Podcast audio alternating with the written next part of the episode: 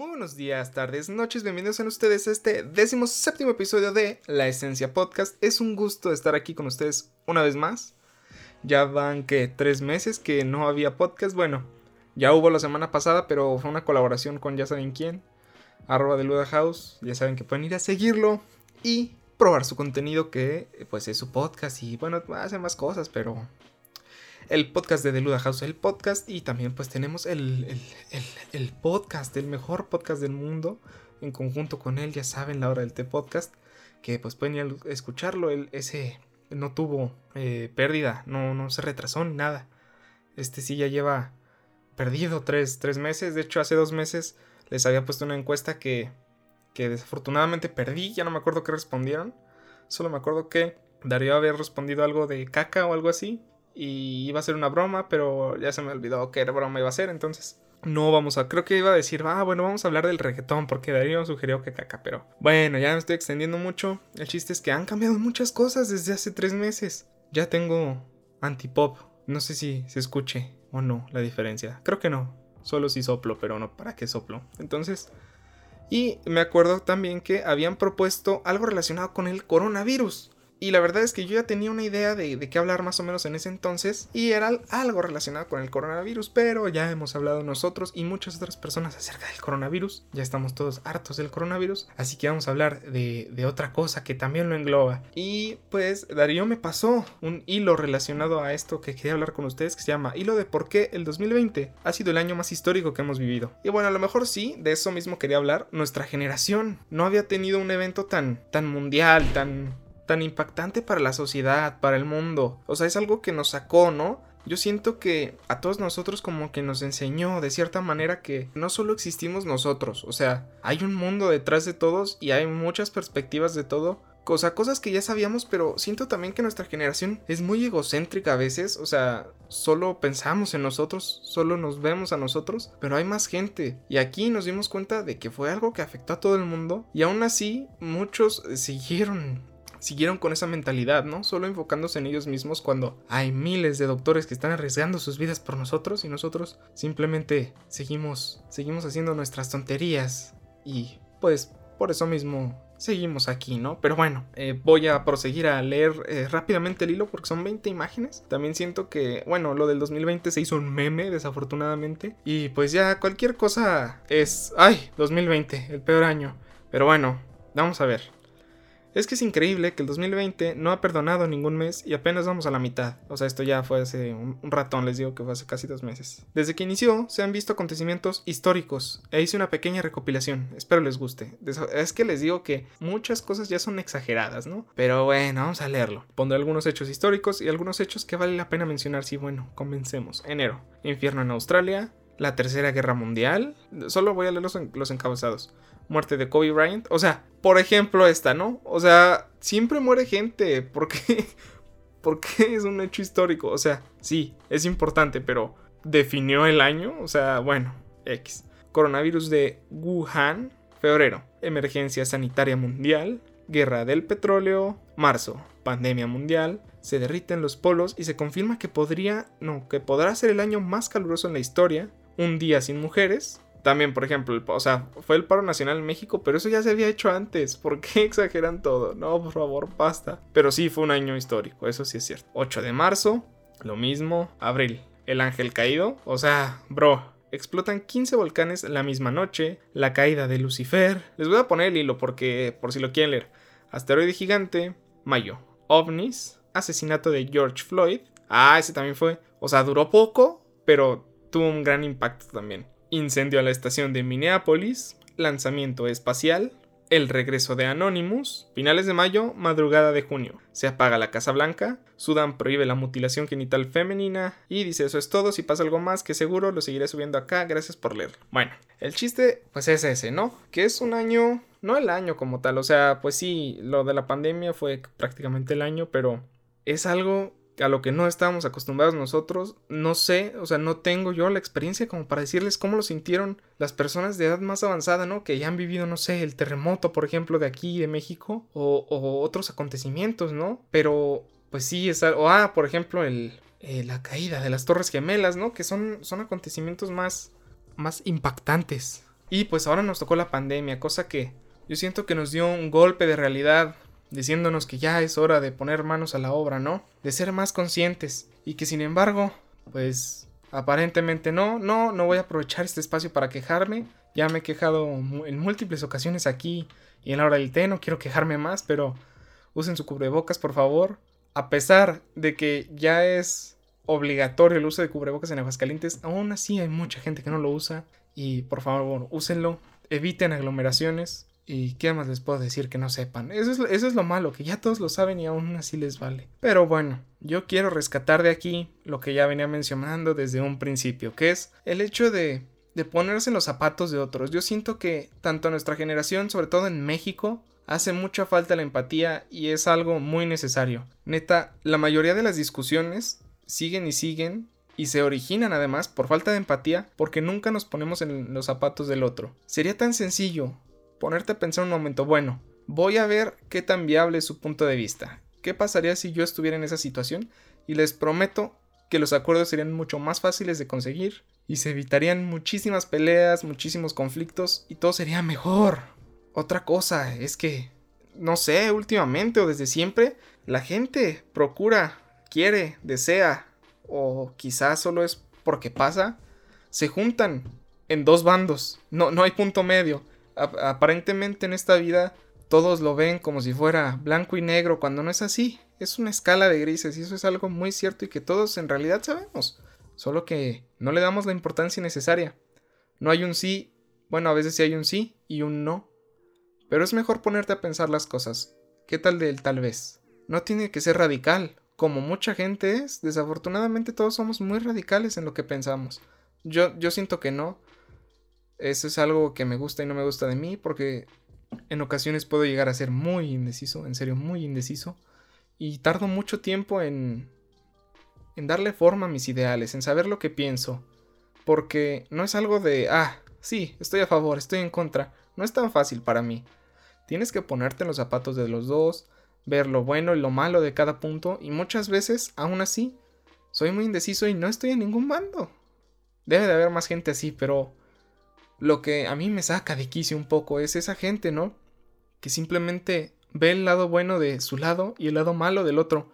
No se da esa oportunidad de pensar. Y si él tiene razón, porque es más importante saber que tengo razón que el tema que estamos discutiendo. Cuando no es así, es más importante el tema. Pongamos un ejemplo, sin darle características al ejemplo. Estamos discutiendo algo tan importante como lo es la educación. Ya, perdón, ya me volví a meter en la educación. Ya próximamente vamos a hacer nuestro sistema educativo en la hora del T podcast. Vayan a escucharlo, ya les aviso. Pero bueno, la educación. Pongamos el ejemplo de que hay dos propuestas para el sistema. Y uno es claramente mejor. Sin embargo, a la hora de la elección, digo, no sé cómo se escoja. De hecho, el cambio del sistema educativo debe de ser algo complicado, pero es un ejemplo, es un ejemplo a la hora de hacer la elección, cada quien va a defender su punto. Eso es respetable hasta cierto punto. Es como ser un abogado y saber que estás haciendo mal, ¿no? Pero es parte de. Ahí sí es parte de. Pero si tú sabes que la propuesta del contrincante. Bueno, contrincante, no. Es que ese, es el problema. No es un conflicto, no es una pelea. No es un. Bueno, sí es de cierta manera un debate, pero no es para ver quién gana. Es para ver cuál es mejor, cuál nos da más beneficios. Si claramente el otro es mejor, ¿por qué vas a defender el tuyo? No tiene sentido. Es como cuando estás haciendo un trabajo en equipo y hay dos ideas. Y cada quien defiende la suya. Y tú sabes claramente que la tuya no vale la pena. Que la que propuso el otro es mucho más interesante, mucho más fácil. Y, tú la defiendes para no quedar mal, ¿no? Es algo que, debemos de aprender a hacer porque muchas veces es más sabio el que admite el error que el que no lo admite, ¿no?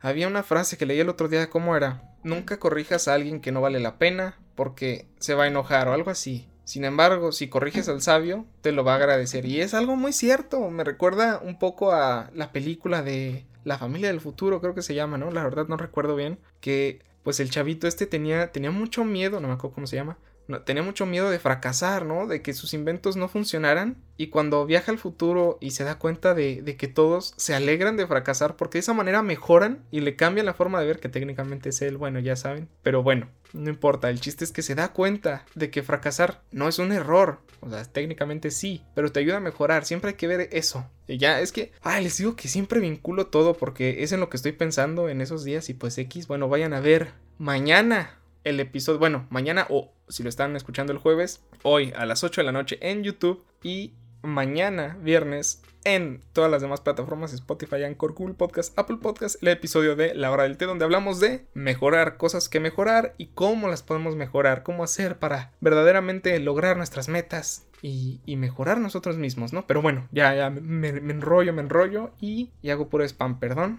perdón, me disculpo, pero bueno, es muy importante la empatía. Ponernos en los zapatos de los demás. ya ven cómo nos desviamos. Pero bueno, y ponernos a pensar por un momento. ¿Y si él tiene razón? ¿Y si él es mejor? Aunque quizá el tuyo sea mejor y él es el que tiene que ponerse a pensar. Pero tú no pierdes nada dándole una oportunidad. Pensar si él podría ser mejor o no. Si el tuyo es claramente mejor. O pueden no ser mejor ninguno de los dos. Y puede, pueden juntarse a imaginar algo mejor. O conjuntar sus formas de pensar. Es muy, muy bonito cuando te juntas con una persona y tienen dos ideas diferentes y de alguna manera logran fusionarlas y es algo espléndido. Y eso es lo que me enoja, porque eso podría ser mucho más frecuente, podría pasar diario. Bueno, estoy seguro de que pasa diario, pero podría pasar aún más frecuentemente. Pero no, somos muy egoístas y, que, y pensamos que lo nuestro es mejor, que lo nuestro es lo que tiene que pasar, cuando no necesariamente es así. También me acordé, ay, puros ejemplos estoy dando hoy, del típico no, el típico no, perdón. Este, ya ven que ahorita está de moda Shark Tank, ¿no? Porque Facebook, no sé, el algoritmo lo puso y todos empezaron a ver Shark Tank. De los típicos vatos. Ah, ya dije típico otra vez. bueno, la gente que luego va y está tan enfocada en su idea que dejó de pensar en la viabilidad del proyecto, ¿no? Y que si te paras a pensar por un momento dices, ¿este producto es verdaderamente necesario? ¿Se va a vender? Pero estás tan clavado en el proyecto que ni siquiera te pones a pensarlo y lo haces. O sea, también te puede afectar de manera negativa. ¿Qué tal que ya invertiste un montón y estás ahí y de repente pierdes todo porque no se vende el producto, porque no era una buena idea, no era algo, algo que aportara? Entonces, también ahí aplica, o sea, te tienes que poner los zapatos del cliente. ¿Qué quiere el cliente? Yo me quiero poner en los zapatos de ustedes, mis radioescuchas, podcast escuchas, como se llamen, perdón. Yo los quiero mucho, pero si no hacen acto de presencia, no puedo saber cómo piensan, qué quieren de mí. Díganme, para apoyarlos, para darle el contenido que ustedes quieran. Pero bueno, ya se alargó esto, iba a ser un episodio corto.